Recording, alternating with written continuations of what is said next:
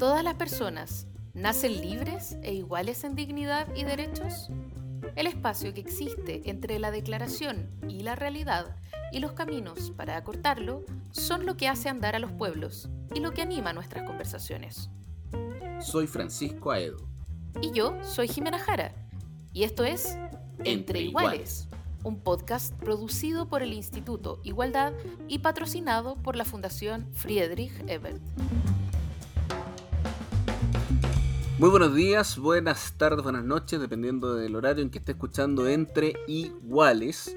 Y en esta ocasión vamos a conversar de algo que siempre eh, es un tema, un temón, en los años que son electorales.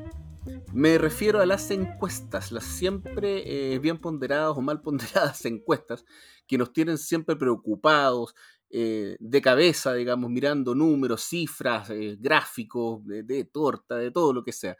Em, eso siempre ocurre en los años electorales. Nos hemos acostumbrado, de hecho ha habido siempre teóricos que hablan de las encuestitis eh, que nos da de repente como sociedad y yo creo que la chilena no es la excepción. ¿Qué te parece a ti esto, Jimena Jara? Mira, yo creo que em, hay encuestas y encuestas, hay que distinguir, ah, dirían los abogados. Pero, pero efectivamente, si bien uno mira todas las encuestas, eh, también hay encuestas que, que, le dan de alguna manera el palo al gato en algunos ámbitos y otras que se quedan dando bote, ¿no? Eh, y en ese sentido no son todas las encuestas iguales. Eh, no tienen todas ni las mismas metodologías ni la, misma, ni la misma validez. Y hay encuestas eh, que, son famosas y muy importantes, como la CEP, por ejemplo, eh, que, hoy día salió, by the way, y que miden tendencias de manera súper importante, porque son encuestas cara a cara, metodológicamente bastante impecables y tal, pero que tienen eh, una dificultad importante para poder ir midiendo la realidad en su cambio, ¿no? En el minuto a minuto. Y hoy día hay otros tipos de metodología que son mucho más ágiles, eh, no tienen el cara a cara, eh, pero que te permiten ir midiendo subidas y bajadas de tendencias, ¿no? Y entre esas dos cuestiones, los gobiernos, por lo menos el gobierno de Sebastián Piñera parece desvivirse los partidos políticos se juegan la vida, las candidaturas eh, muchas veces pierden, o sea, eh, invierten, diría uno, la mitad de lo que tienen, em, para tratar de entender qué es lo que piensan los ciudadanos, eh, porque finalmente de eso se trata. ¿Qué es lo que piensan los ciudadanos? ¿Qué es lo que buscan? ¿Cuáles son los valores que están primando? ¿Cómo están ellos en la pasada, por cierto? pero sobre todo, ¿hacia dónde está mirando la ciudadanía? Y la pregunta que uno se hace es si eh, no será que nos importa tanto eh, por quién van a votar los ciudadanos y las ciudadanas que se nos olvida mirar quiénes son los ciudadanos y ciudadanas y, qué buscan eh, en sus vidas, ¿no? que quizás sería una clave relevante para poder conectar con ellos y con ellas. ¿O me fui en la bola hippie? Yo creo que te fuiste un poco en la bola, pero no tanto, no tanto. Yo creo que efectivamente tenemos una manía, los chilenos y las chilenas, como buscar siempre quién va ganando, quién va perdiendo, cuánto fue el porcentaje, etcétera, etcétera, pero, pero muchas veces nos quedamos solamente en eso y no, nos falta ver en realidad las razones que hay detrás, eh, lo que está moviendo a la gente, los conceptos yo creo que están moviendo a la gente. Yo creo que eso es un, es un tema que, que, que muchas veces queda como en un segundo plano, segundo, tercer plano, y nos quedamos simplemente con el titular de quién va ganando, quién va arriba, quién va abajo, eh, a quién le fue mal, a quién le fue bien, pero, pero olvidamos precisamente qué es lo que está moviendo a la gente. Yo creo que eso es un tema para los encuestólogos precisamente. Yo creo que es un tema que siempre e, e, e, ellos alegan, porque en el fondo eh, ven que en los medios de comunicación a veces lo que están, con lo que titulan o lo que están esperando, lo que, lo que destacan finalmente es un breve dato dentro de toda una fotografía de la realidad, como les gusta a ellos decir, que es enorme y que tiene que ver con diferentes aspectos de la sociedad,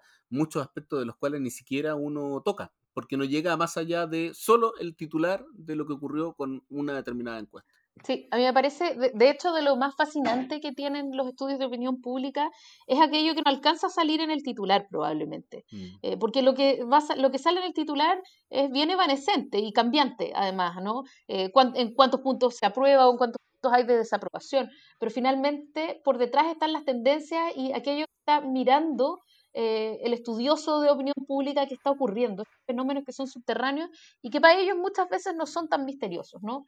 Eh, así que, y qué mejor que hablarlo con un encuestólogo, eh, que es lo que vamos a tener, no es un encuestólogo, ¿ah? es, psicólogo y, es además coach y, y, es un analista en estudios de opinión que, que, vamos a tener en el próximo bloque y que, ojo, es de la empresa que fue una de las pocas que sí le achuntó, la que sí le achuntó al resultado de presidencial del 2017 donde todas se cayeron, hay que decirlo. Oye, tratemos de decir lo que le achuntó, porque probablemente ahí se enfurecería, digamos. Eh, claro, llegaron a la conclusión producto de una serie de metodología, y interpretaron correctamente la realidad.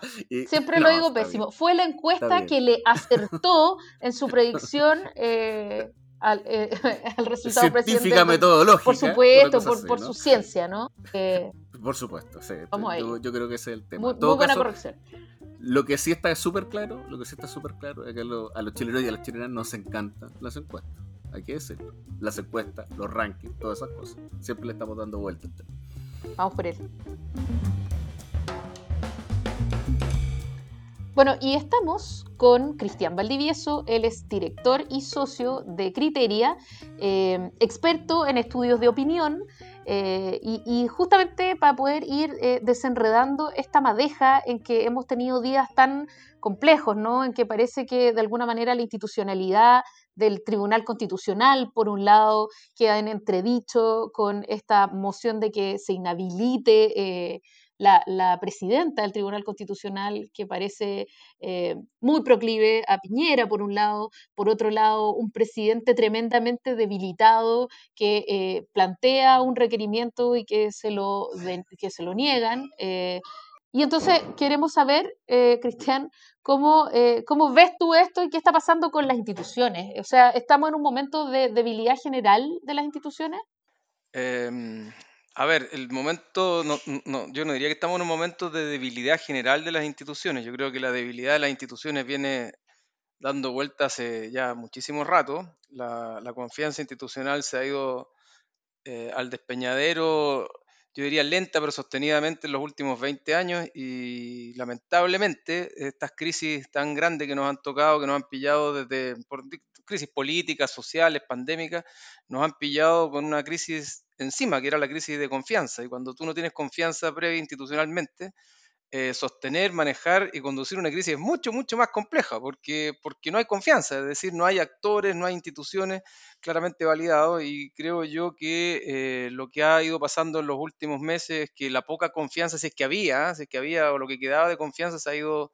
Eh, se ha ido terminando de, terminando de acabar, o sea, ahí ya prácticamente no había línea de crédito y lo que quedaba se ha ido comiendo.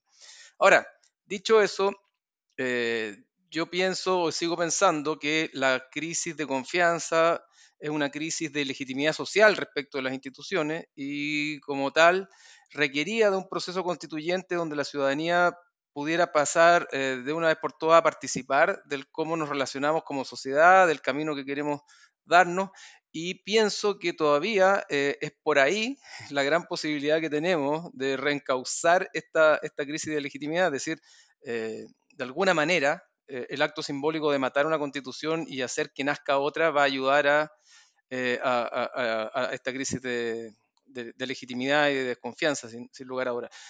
Yo me preguntaba hace unos días qué hubiera pasado en este mismo contexto, porque a este mismo contexto hubiéramos llegado igual si hubiera ganado el rechazo. Es decir, si no tuviéramos el dispositivo, el dispositivo de cambio constitucional, ¿en qué, mundo estaríamos realmente? Porque no habría, definitivamente no habría camino. O sea, hoy día el camino que se dibuja es, eh, e, es un camino que es complejo, que está lleno de piedras, de dificultades, es largo, eh, inevitablemente largo, pero es un camino, y es un camino que la misma ciudadanía desde hace mucho tiempo viene insistiendo de distintas formas en que es un camino para recuperar la legitimidad eh, social y para volver a tener un acuerdo sobre el país que queremos, el país en el que queremos habitar y vivir. Mm.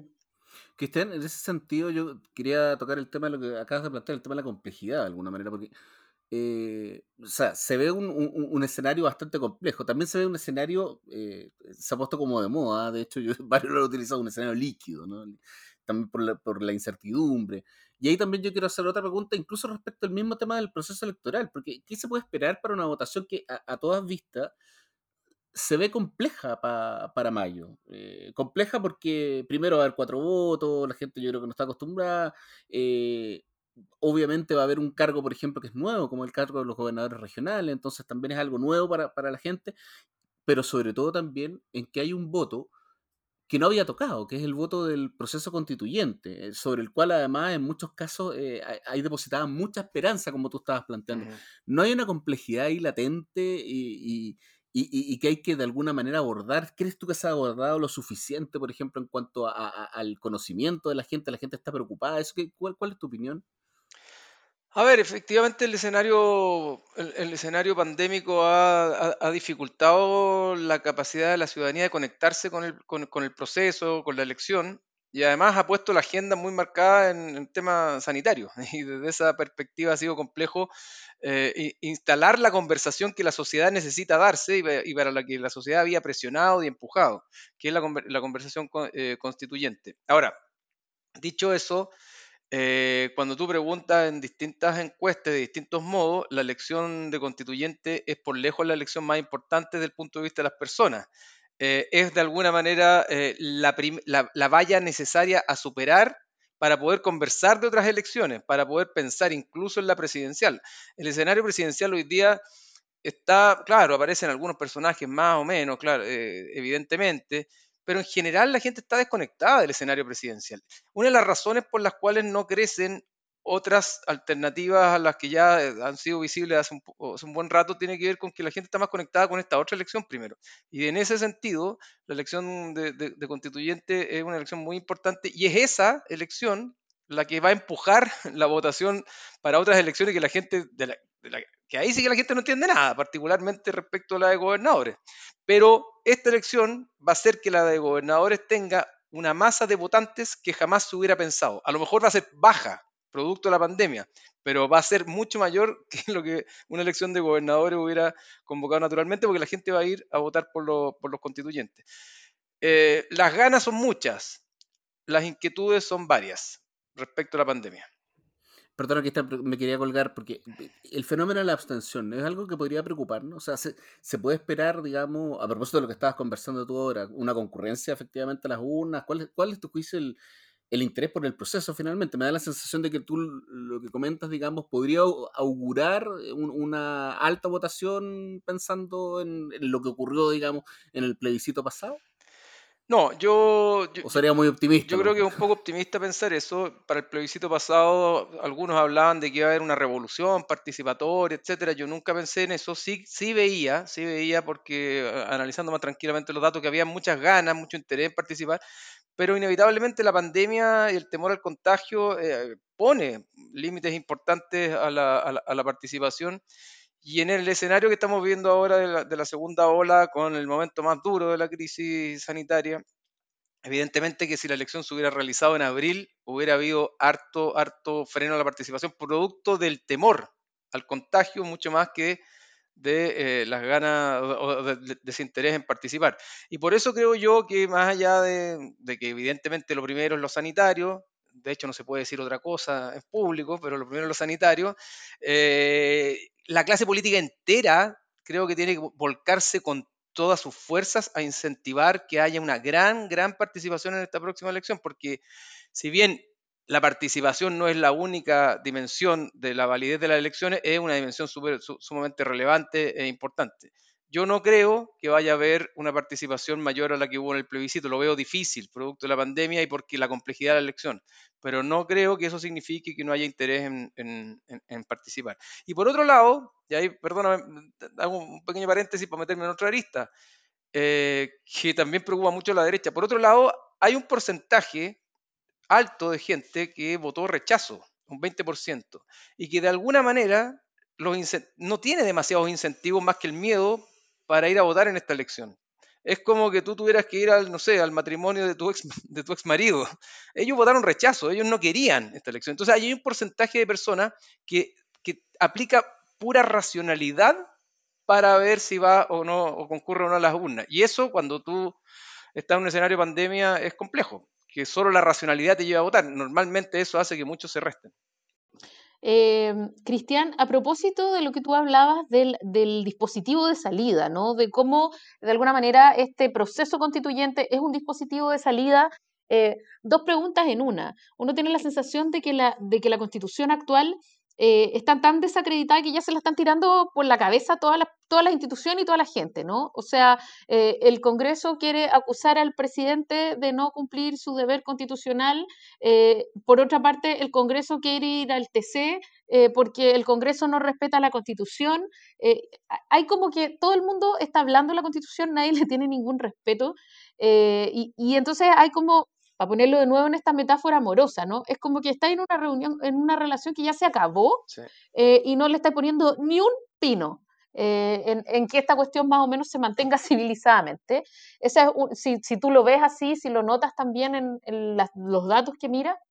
Y la segunda eh, pregunta es si más allá del proceso constituyente, hay algo que tiene que ver con la legitimidad democrática y que no está en el proceso constituyente, como por ejemplo eh, la agenda social, ¿no? pensando que, eh, todo este gran estallido eh, tenía dos demandas. Por un lado, dos demandas finales, o sea, era multidemanda, ¿no? Pero lo que logró finalmente emerger fueron estas dos grandes cosas, ¿no? Por un lado, una agenda social que era urgente y por otro lado, eh, este proceso constituyente. El proceso constituyente está en marcha. La agenda social eh, quedó e, entre paréntesis porque llegó una crisis, ¿no? Y lejos de resolverse, se ha profundizado. O sea, los que íbamos a tener malas pensiones, hoy día vamos a tener eh, dos veces más malas pensiones porque hemos tenido que sacar nuestros ahorros, ¿no? Eh, la, gente que le costaba llegar a fin de mes perdió el trabajo.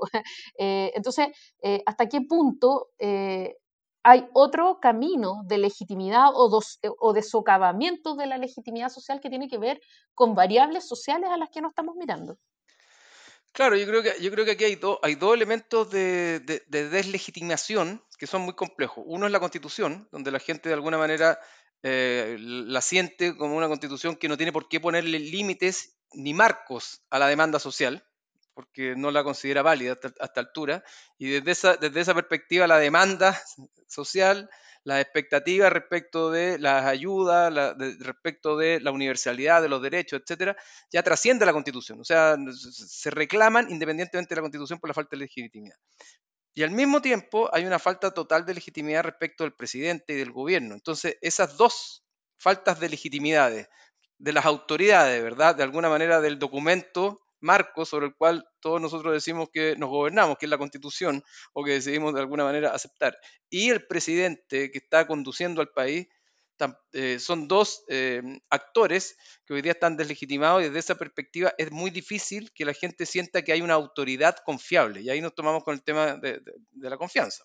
Cuando tú no confías en las autoridades, no le das legitimidad, es muy difícil que, le, que, te rijas por sus llamados, por sus eh, invitaciones o incluso por, su, por, sus pedidas o por sus pedidos. Y por lo tanto, estamos en una crisis muy grande de legitimidad donde la constitución es una, pero que al mismo tiempo quienes son los llamados a hacerla respetar no tienen ninguna legitimidad social tampoco. Entonces, de alguna manera, cada vez, y esa es una paradoja, que el gobierno llama a respetar la constitución, la constitución pierde aún más legitimidad desde el punto de vista de la gente. Entonces, es un círculo vicioso la constitución hay que respetarla, dice el gobierno, mientras más lo dice, la gente más se desconecta y menos respeta la constitución.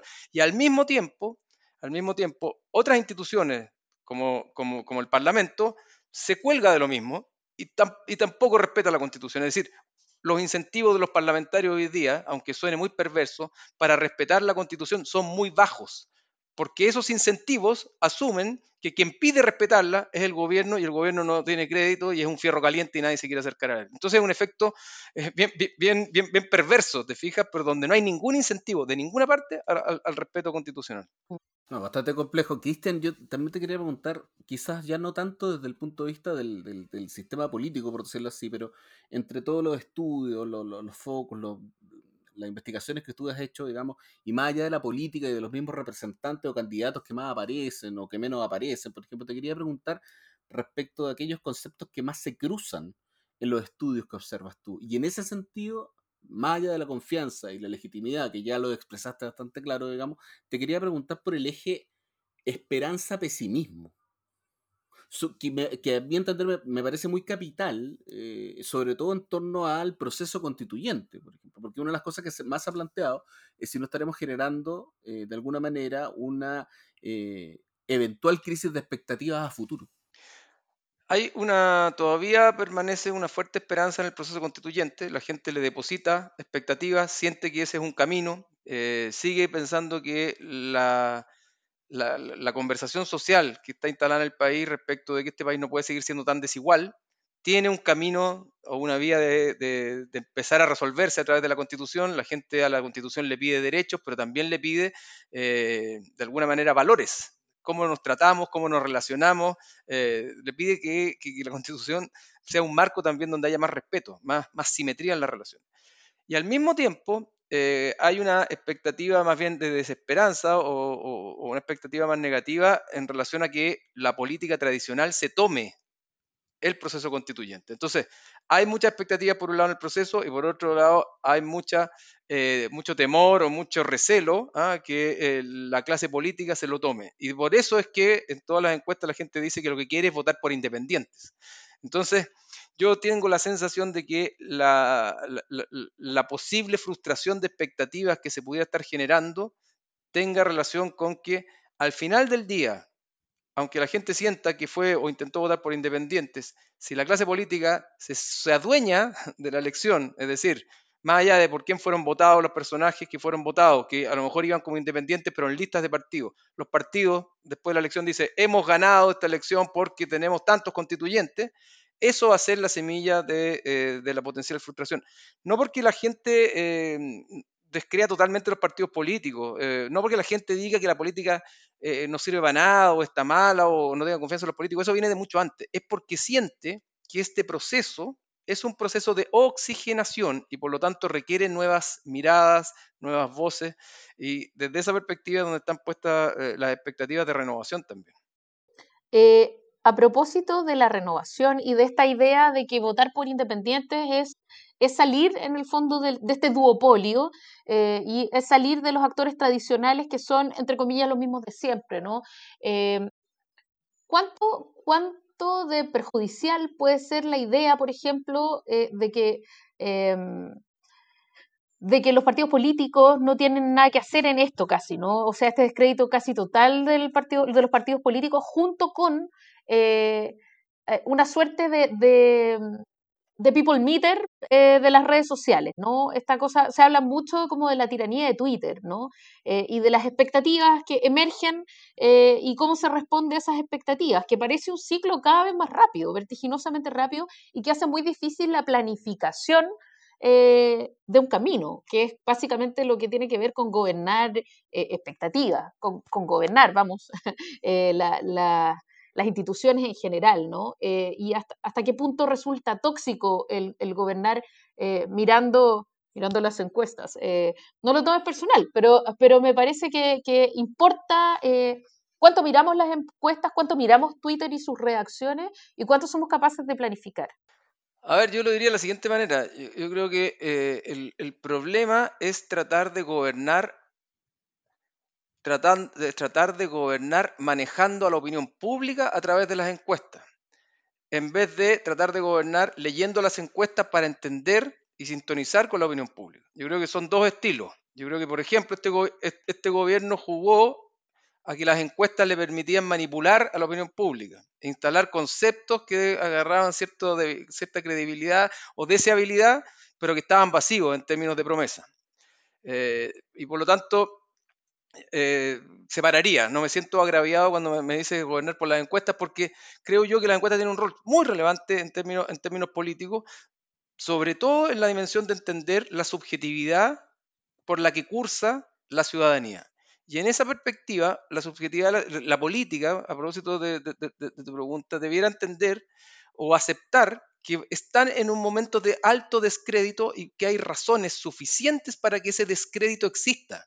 No es que la ciudadanía sea una ciudadanía populista, una ciudadanía que anda buscando la dictadura, que prefiere las dictaduras a la democracia, etc. Lo que está buscando es una renovación porque de verdad está cansada de una clase política, y aunque suene repetido y cliché, que le ha ofrecido mucho y la, la, sensación al menos es que le ha entregado poco. Y ahí hay una primera sensación de subjetividad, porque legítimamente la política, por ejemplo, podría decir, Chile ha reducido la desigualdad, Chile ha reducido la pobreza en los últimos 30 años. Lo dicen. Pero legítimamente, legítimamente la ciudadanía puede sentir de que eso no es así, porque entiende la desigualdad desde parámetros que no son equivalentes a los que los tiene la clase política. Entonces, en eso, si tú logras entender y sintonizar muy bien con eso, más que enojarte porque la ciudadanía hoy día quiere independientes, debieras ver que en eso está la posibilidad de reinstalar una conversación con la ciudadanía y los partidos políticos, de revalorizar también la democracia y revalorizar el valor de los partidos políticos, en vez de tener una instancia donde pudieran ser que los termine ensuciando aún más, por quererse apropiar de un proceso que no les pertenece, para bien o para mal. O sea, después del triunfo de la prueba, el, el macizo triunfo de la prueba, ¿quién estaba celebrando los comandos de los partidos? ¿Quién estaban yendo a felicitar a los presidentes de los partidos? Nadie. Tampoco es que estuvieran criticando a los partidos, pero era, era, un triunfo de los ciudadanos y en esa perspectiva cada ciudadano le gustaría verse de alguna manera reflejado en el proceso constituyente y eso los hace, hace esperar gente más parecida a ellos o que no ha sido político profesional toda la vida. Pero en ese sentido, Cristian, cuando, cuando tú hablas del, del, tema de la apropiación, se me vino a la mente, digamos. Eh, ¿Se entiende así o se entendería así un poco un fenómeno como el de Pamela Giles siendo súper directo? Porque, por ejemplo, la política hoy se definiría, yo creo que en general, hay harto, hay harto de eso, digamos, de, de preferencias volubles de los votantes a los que los políticos de alguna manera buscan adaptarse. O sea, yo creo que hay mucho de eso, en el fondo, ¿no? El populismo, esa en esencia, que, que, que tiene que ver con el hecho de que pone por un lado la élite corrupta versus eh, el pueblo que, que, el pueblo es virtuoso, digamos, y que no se equivoca de alguna manera. Eh, y en ese sentido, en ese contexto, digamos, ¿cómo se explicaría un fenómeno como el de la Giles? Que un fenómeno como de corte trampista, eh, como la capitalización quizás de un rostro frente, frente a, a, a, un gobierno de Piñera que está deteriorado, o por instalarse como defensora del pueblo frente a la élite, por decirlo de alguna manera. Y en ese punto yo me quiero detener, porque puede ser la línea estratégica de ella, por ejemplo, pero es objetivamente una diputada y es miembro del Congreso Nacional, que era un poco lo que estábamos conversando recién. Claro. Claro. Yo, yo, yo creo que es un poco todo lo que, lo que tú planteas. Eh, estamos viviendo un conflicto, eh, o, o, digamos un conflicto, o se instaló una narrativa después del estallido social que puso un nuevo clivaje que es este elite contra el pueblo. Entonces, efectivamente, la ciudadanía siente que la élite ha abusado durante muchos años eh, de, del pueblo, de la mayoría de la gente, está buscando personajes que representen eh, un escudo defensor frente a estas élites.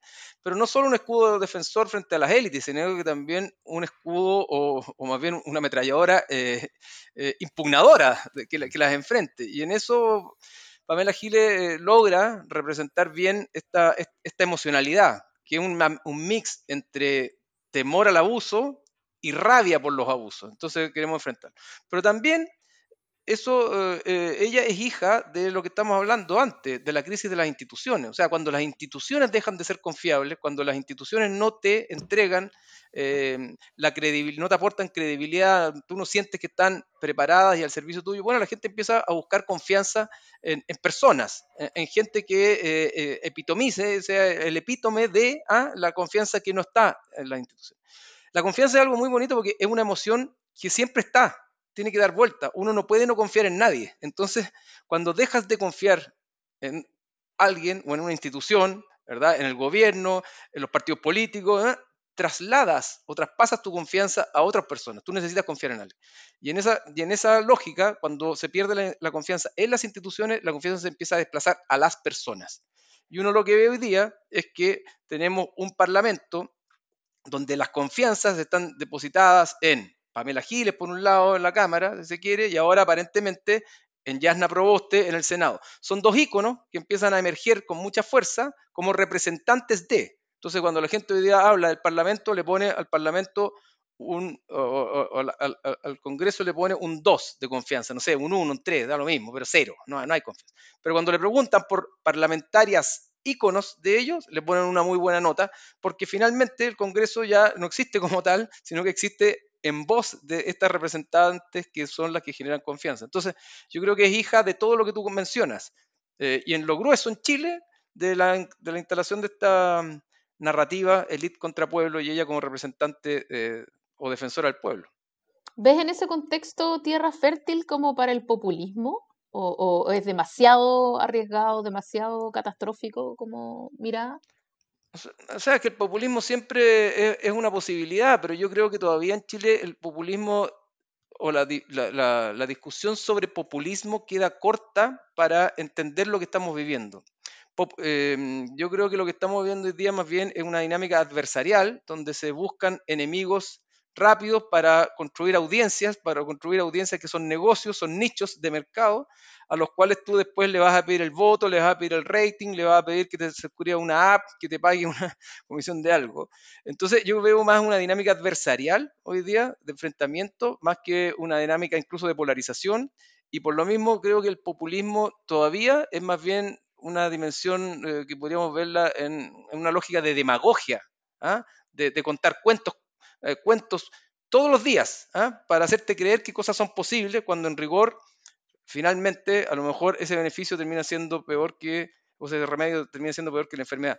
Pero como fenómeno populista hoy día, eh, yo no, yo tendería a pensar, a pensar que lo de Pamela Giles es más que un fenómeno de populismo todavía, es un fenómeno que se explica por distintas, distintas dimensiones.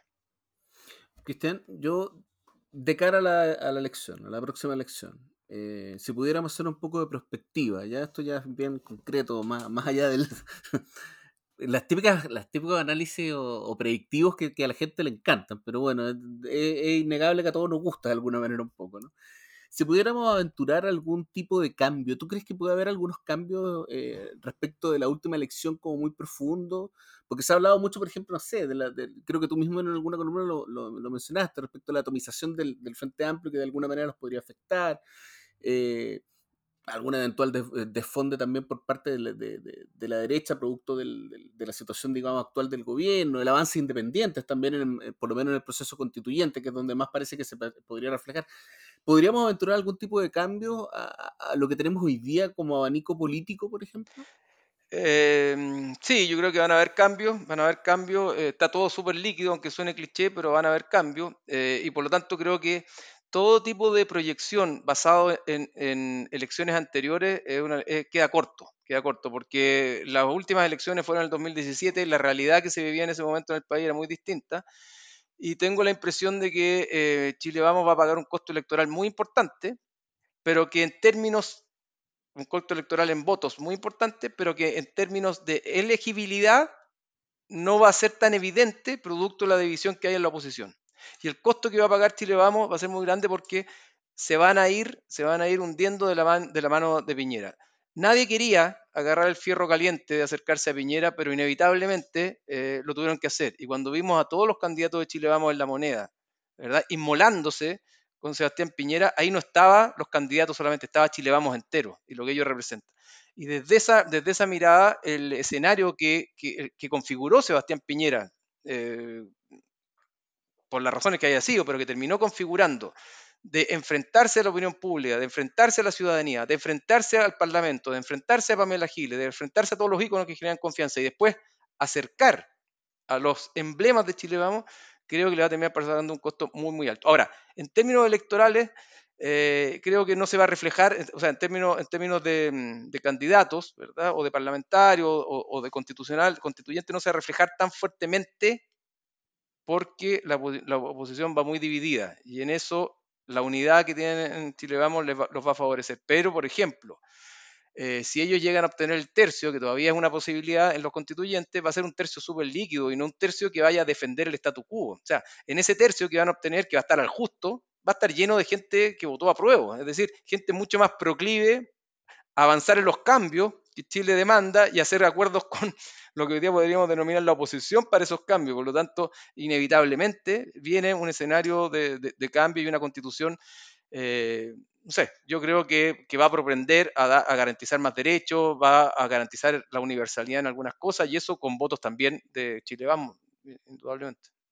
Cristian, bueno, queremos darte las gracias por habernos acompañado, dando hartas luces, la verdad, y harto espesor eh, a un análisis que muchas veces eh, desde el mundo político se ve como bien binario, ¿no? Eh, así que te lo agradezco y quiero pedirte que nos hagas alguna recomendación, sea de un libro, de una serie, de un estudio, de un artículo o cualquier cosa que nos pueda hacer como profundizar en esta mirada. No, voy, voy a decirles lo que me nace de guata nomás porque como no venía preparado, porque efectivamente no venía preparado, eh, Jime como siempre sorprende con sus preguntas. Eh, acabo de terminar de ver una serie a propósito de la confianza, una serie que se llama en, en Amazon, eh, eh Allen versus Farrow, de Woody Allen versus la Mia Farrow, que muestra la historia de, de, la relación de pareja y de cómo se fue desmembrando la confianza de pronto y rápidamente de haber sido una pareja que, que, era, no sé, un ícono, ¿verdad? En Hollywood, íconos de ser representantes de, de, o emblemas de Nueva York, pasaron a ser una pareja de pura conflictividad y donde la base de la conflictividad, bueno, terminó siendo eh, la ruptura total de la confianza entre ellos. Y cuando se rompe la confianza, es muy difícil, vean la serie, volver a recuperarla. Y por lo tanto hay que imaginar, proyectar o articular otro mundo, porque el antiguo mundo ya fue enterrado. ¡Wow! Eh, tarea para la casa. Vamos a, yo, yo por lo menos lo anoto y lo voy a ver, ¿eh? pero me, me, quedo con la inquietud de la, de la En Amazon entonces, ¿no? En Amazon. Sí, en Prime. Perfecto. Gracias Cristian por acompañarnos. Muchas gracias Cristian. No, gracias a ustedes. Las opiniones vertidas en este podcast solo representan a las personas que las emiten y no necesariamente a la Fundación Friedrich Ebert ni al Instituto Igualdad.